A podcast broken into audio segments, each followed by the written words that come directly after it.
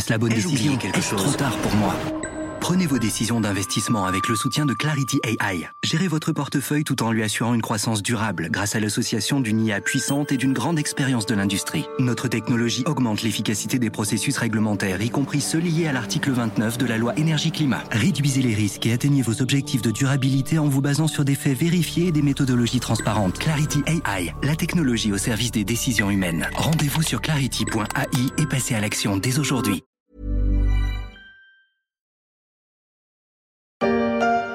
الحمد لله دا د اشغال په طریقو زحمت دا هغه ځای ده الحمد لله چې خارجان وتښتېد الحمد لله په تېښته ولاړه موږ هغه ځای ته داخل سو الحمد لله دا د بدري لشکر د استشهادي کنډک ملګري دي الحمد لله Le dernier avion américain vient de décoller de l'aéroport de Kaboul. Il est près de minuit et sur cette vidéo répertoriée par Visa Actu, on entend des talibans fêter bruyamment, armes à la main, leur prise de contrôle de l'aéroport et le départ des troupes américaines 20 ans après leur arrivée dans la foulée des attentats du World Trade Center. Le 31 août, c'était la date butoir pour le retrait des troupes américaines d'Afghanistan et depuis 15 jours, on a pu voir des scènes de chaos dans une ville de Kaboul livrée aux talibans, la fin de la présence des troupes alliées dans une région qui risque de se couper un peu plus du monde. Je suis Pierrick Fay, vous écoutez la story des échos. Chaque jour, la rédaction vous donne rendez-vous pour décrypter et analyser un fait d'actualité.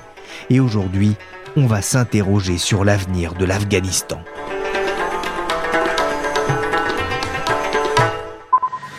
C'est une scène stupéfiante.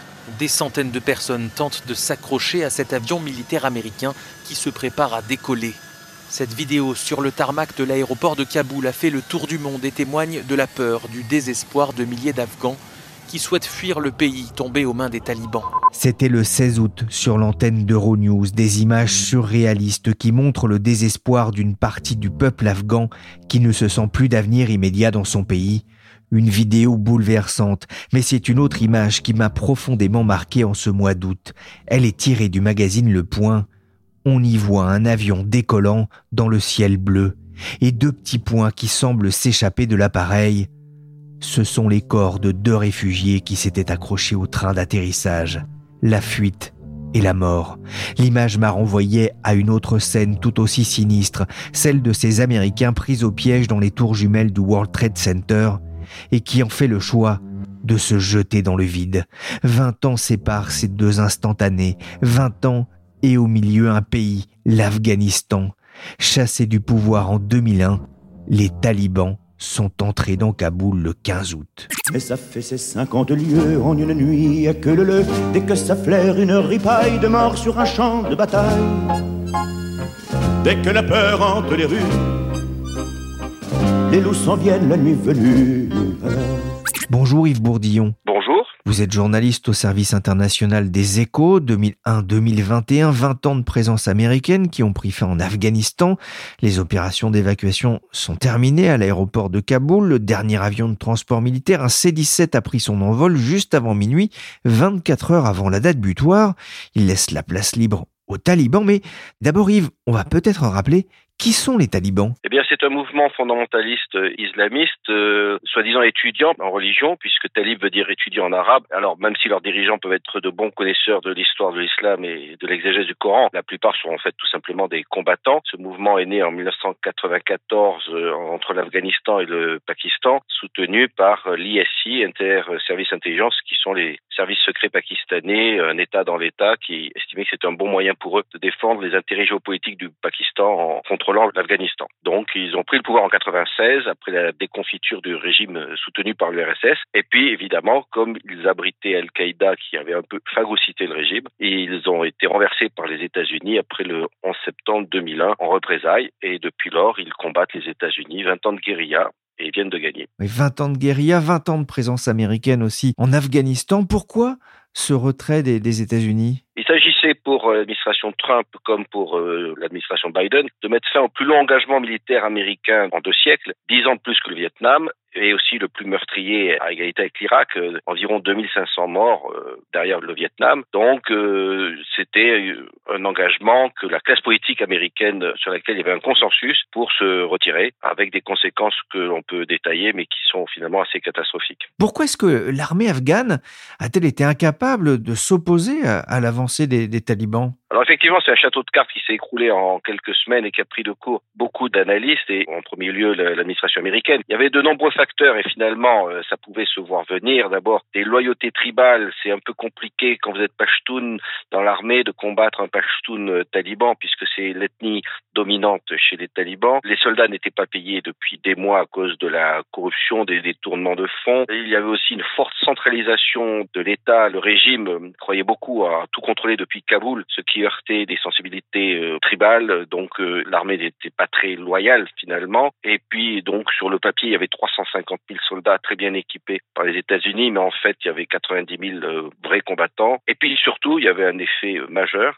c'est l'effet très démoralisant du deal signé par l'administration Trump en février 2020 à Doha, au Qatar, comme quoi ils allaient se retirer, ce qui voulait dire que les talibans allaient prendre le pouvoir. Et dans ce cas-là, vous n'êtes pas très motivé pour risquer votre peau si vous savez que de toute façon, les talibans vont prendre le pouvoir et peut-être euh, exécuter ceux qui leur ont trop résisté. Donc il y a eu de nombreux témoignages de gouverneurs ou d'officiers qui euh, tout simplement négociaient depuis des semaines des deals avec les talibans qui ont joué très finement en les achetant, en leur assurant la vie sauve. Et donc euh, de nombreuses provinces sont tombées tout simplement parce que les forces abandonnaient leur uniforme, leurs armements. C'était ça le deal. Il fallait qu'ils laissent leurs armes et ils avaient la vie sauve et ils s'enfuyaient. À cet instant, je repense aussi à un poste de l'économiste François Malocena sur Twitter.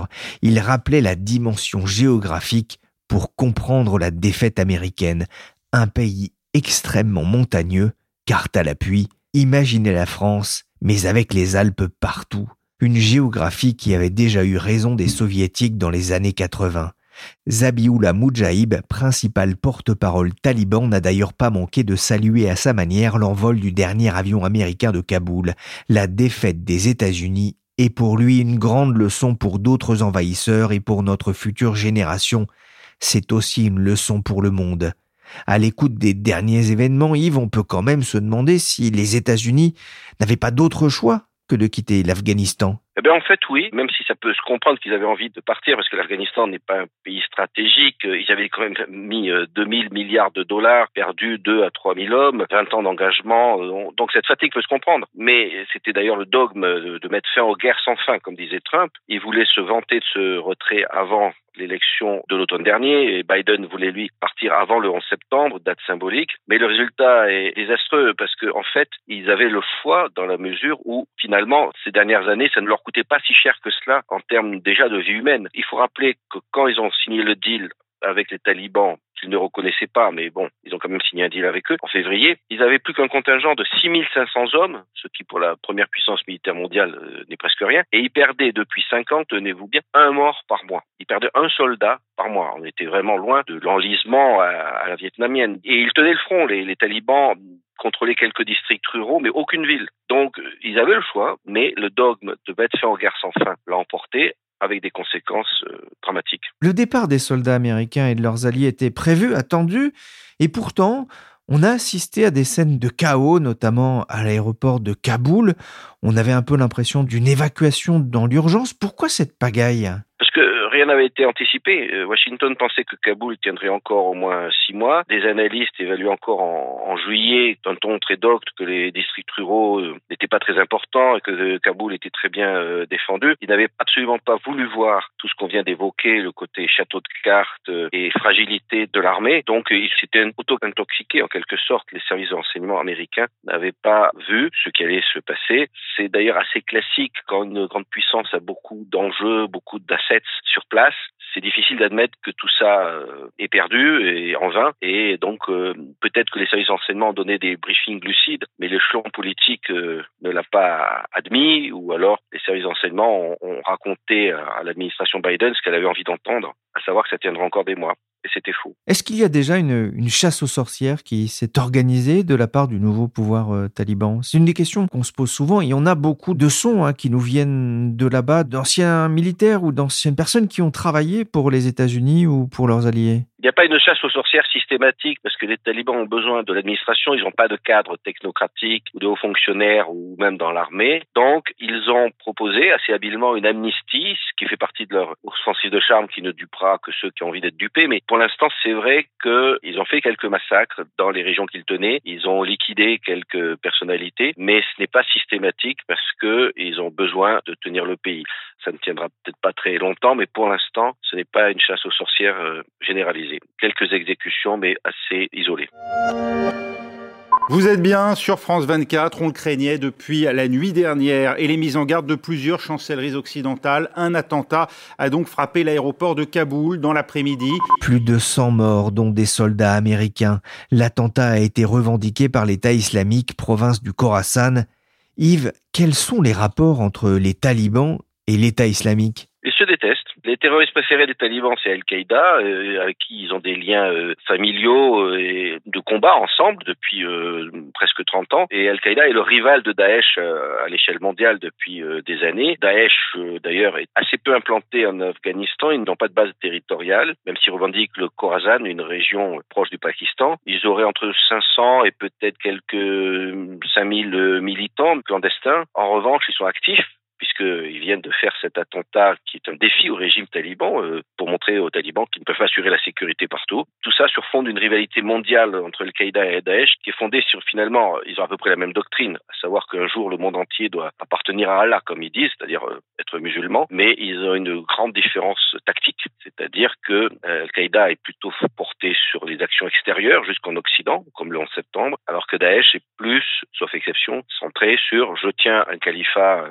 islamique et euh, on s'occupera de l'Occident plus tard. Donc il y a des fortes rivalités de personnes et de tactiques. Qu'est-ce qu'il reste justement aujourd'hui euh, d'Al-Qaïda et des héritiers de Ben Laden en Afghanistan? Peu de en termes de cellules opérationnelles. Euh, Al-Qaïda dans le monde s'est dispersé au Sahel, péninsule arabique, en Asie centrale. En Afghanistan même, ils ont euh, entre 600 et 5000 euh, militants dans une quinzaine des 34 provinces. Mais en fait, le vrai danger d'Al-Qaïda, c'est plutôt sa doctrine, qui est plus puissante que jamais dans le monde entier. Beaucoup de monde se réclame de ce djihad sans être forcément affilié à Al-Qaïda. Donc Al-Qaïda est encore une source d'inspiration et évidemment, la défaite humiliante des États États-Unis va les requinquer et leur permettre de recruter euh, du monde, même s'ils n'ont plus opéré d'attentats depuis la base afghane, ils n'ont plus organisé d'attentats de grande ampleur en Occident depuis euh, une quinzaine d'années.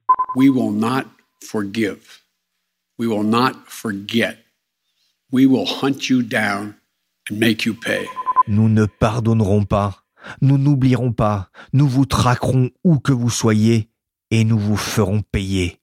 La réaction de Joe Biden aux attentats de l'aéroport de Kaboul, un président américain visiblement ému et atteint.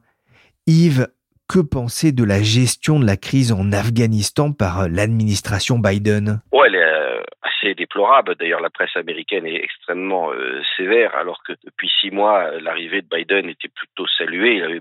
C'est plutôt un sans faute, mais là c'est une catastrophe puisque évidemment, alors là il dit qu'il traquera les auteurs de l'attentat qui sont d'ailleurs pas les talibans mais Daesh et il semblerait qu'il y ait eu quelques missiles qui aient réglé leur compte à deux ou trois dirigeants de Daesh à confirmer. Mais vis-à-vis des talibans, c'est une défaite. Euh, les États-Unis n'ont plus les moyens de traquer les terroristes en Afghanistan. Ils n'auront plus de base, ils n'auront plus d'oreilles sur place. Donc si jamais les talibans ne respectent pas leur engagement euh, signé à Doha en février 2020 de ne plus servir de base arrière à Al-Qaïda, il y aura très peu de possibilités de représailles. Et puis plus généralement, euh, les États-Unis sont très affaiblis et tous les pays autour regardent et ont l'impression, les alliés des États-Unis en Asie peuvent penser qu'ils ne sont plus des soutiens euh, très fiables. Et d'ailleurs, la Chine ne s'y pas trompée en envoyant tout de suite un message comme quoi Taïwan ne serait pas soutenu par les États-Unis si la Chine les envahissait. Donc on voit bien que l'administration Biden, là, euh, en laissant se développer cette situation absolument chaotique à l'aéroport de Kaboul, a perdu beaucoup de pointe sur la crédibilité des États-Unis dans la région. Les talibans ont gagné la bataille du terrain, ils contrôlent la majeure partie euh, du territoire afghan, mais on a l'impression qu'ils vont quand même régner euh, sur un désert, sur un pays proche de la ruine économique. En effet,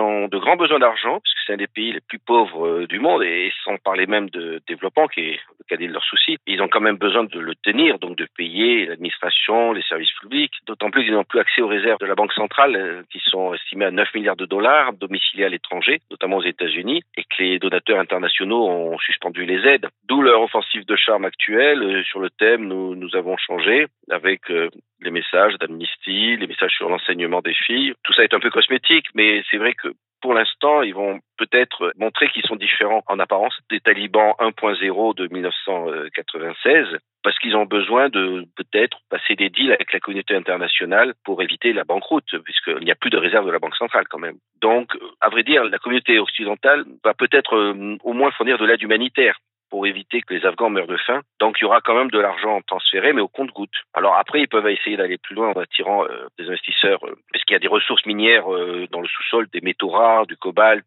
même si c'est pas au niveau de ce qu'on trouve au Kazakhstan, par exemple, ou en Russie, mais il y a quand même des potentiels. Ils peuvent essayer d'attirer des investisseurs russes et chinois, mais ces derniers seront sans doute un peu prudents parce qu'ils ont besoin de gages de stabilité sécuritaire, mais aussi juridique. Ils vont peut-être pas s'aventurer dans un pays où vous misez et puis où la mine que vous avez construite euh, vous est spoliée ou détruite par euh, des attentats. Donc ça pourrait prendre du temps et tout cela coûte beaucoup d'argent parce qu'il faudrait des infrastructures de routes, de chemins de fer. Donc euh, ils ne vont pas disposer de beaucoup de capitaux dans les années qui viennent, je pense. On a aujourd'hui un, un, pouvoir qui est en train de s'installer en Afghanistan, un pouvoir relativement solidaire. Est-ce que les talibans peuvent compter sur des alliés? Oui, ne serait-ce que le Pakistan qui les a créé, qui est un soutien inconditionnel parce que en gros le Pakistan se dit que tout ce qui peut déstabiliser l'Inde est une bonne chose. Donc euh, le Pakistan euh, est un allié très puissant, qui d'ailleurs bon ça pose problème puisque en théorie le Pakistan est aussi un allié des États-Unis. L'Iran euh, peut aussi trouver son compte ou du moins va, va afficher une certaine neutralité parce que ce n'est pas non plus un régime qu'ils aimeraient beaucoup pour tout un tas de raisons historiques, mais ce qui compte c'est que leurs frontières orientales soient sécurisées. Et puis évidemment la Chine et la Russie, euh, qui euh, d'ailleurs ont donné très vite des signaux positifs. Une délégation taliban a été reçue en, à Pékin il y a quelques semaines. Ils peuvent y voir des opportunités, les Chinois notamment avec la route de la soie, pour euh, créer des partenariats économiques pour encercler l'Inde. Donc on peut s'attendre à ce que la Chine et la Russie euh, appuient les talibans, mais avec circonspection, parce que c'est aussi un régime dangereux pour eux, ne serait-ce que si les talibans veulent continuer à nourrir le fondamentalisme islamiste, le terrorisme euh, chez les Ouïghours, par exemple, en Chine. Donc euh, ils vont se rapprocher, mais très prudemment. On parlait hein, d'un pays privé de ses réserves, hein, avec plus d'argent pour la Banque centrale afghane. La Russie a d'ailleurs appelé à débloquer les réserves monétaires de la Banque centrale l'Afghan, hein, gelé par les États-Unis. Si nos collègues occidentaux s'inquiètent vraiment du sort du peuple afghan, il ne faut pas lui créer de problèmes supplémentaires en gelant les réserves d'or et de devises. Hein. Voilà ce qu'a indiqué euh, l'émissaire du Kremlin pour l'Afghanistan. C'est vrai que c'est une question qu'on peut se poser. Quelles peuvent être les ressources de ce pays privé euh, d'aide internationale et de ses réserves? Sont très faibles, puisqu'à part effectivement les ressources minières qui sont dans un sous-sol au demeurant euh, peu accessible, avec un climat très rude, des montagnes, donc des infrastructures très coûteuse à, construire. À part cela, il n'y a pas d'industrie. L'agriculture, c'est une agriculture livrière, sauf, alors effectivement, la grande ressource que tout le monde connaît de l'Afghanistan, c'est le pavot qui fournit euh, l'héroïne. Ça représente un tiers du PIB réel du pays. Alors les talibans, il se trouve qu'ils en interdisent la, la production parce qu'ils prétendent que c'est contraire aux textes religieux, mais cela peut être peut-être un effet de com pour duper les occidentaux ou pour écouler les stocks et faire remonter les prix, puisqu'ils avaient déjà fait ça entre 1996 et 2001, d'interdire la culture de l'opium et puis de la rétablir pour raison simple d'ailleurs, c'est qu'un tiers des paysans en ont besoin pour euh, vivre. Donc les alternatives ne marchent pas très bien. Donc à part le pavot et des ressources minières peu accessibles, le pays a besoin de l'aide internationale. Oui, ils peuvent se servir justement de cette lutte euh, contre la drogue comme finalement monnaie d'échange en direction notamment des États-Unis? Oui, en effet, ils peuvent avoir ce levier-là, euh, de dire, vous voyez, il n'y a plus d'héroïne qui va envahir le marché américain. Ils ont aussi la monnaie d'échange bon, bah, du terrorisme, de montrer qu'il n'y a plus de cellules d'Al-Qaïda euh, opérationnel chez eux. Est-ce que ça ira jusqu'à éliminer ou livrer un, un dirigeant d'Al-Qaïda Je ne sais pas. Mais euh, voilà, ça fait partie des leviers. Il y en a un troisième, c'est les flux de réfugiés. Et c'est d'ailleurs pour ça que les pays occidentaux, à regret, mais il faut être pragmatique, maintiennent le contact avec les talibans sans les reconnaître. Mais il faut bien avoir euh, un canal de communication pour euh, voir avec eux qui quitte le pays, quel flux, parce que effectivement, c'est assez déstabilisant d'accueillir tout un tas d'Afghans dont beaucoup fuient le régime de bonne mais les talibans peuvent trouver amusant de laisser infiltrer dedans deux ou trois djihadistes. Merci Yves Bourdillon, journaliste au service international des échos. Les Américains ont donc quitté Kaboul, mais pour les talibans, une autre bataille commence, sortir de l'isolement diplomatique, et celle-ci est loin d'être gagnée. Je vous donne rendez-vous prochainement dans la story pour reparler de l'avenir de l'Afghanistan. La story s'est terminée pour aujourd'hui. Cette émission a été réalisée par Willy Gann, chargé de production et d'édition Michel Varnet. Vous pouvez retrouver le podcast des échos sur toutes les plateformes de téléchargement et de streaming de podcasts. Et pour les analyses et décryptages de la situation en Afghanistan, rendez-vous sur leséchos.fr.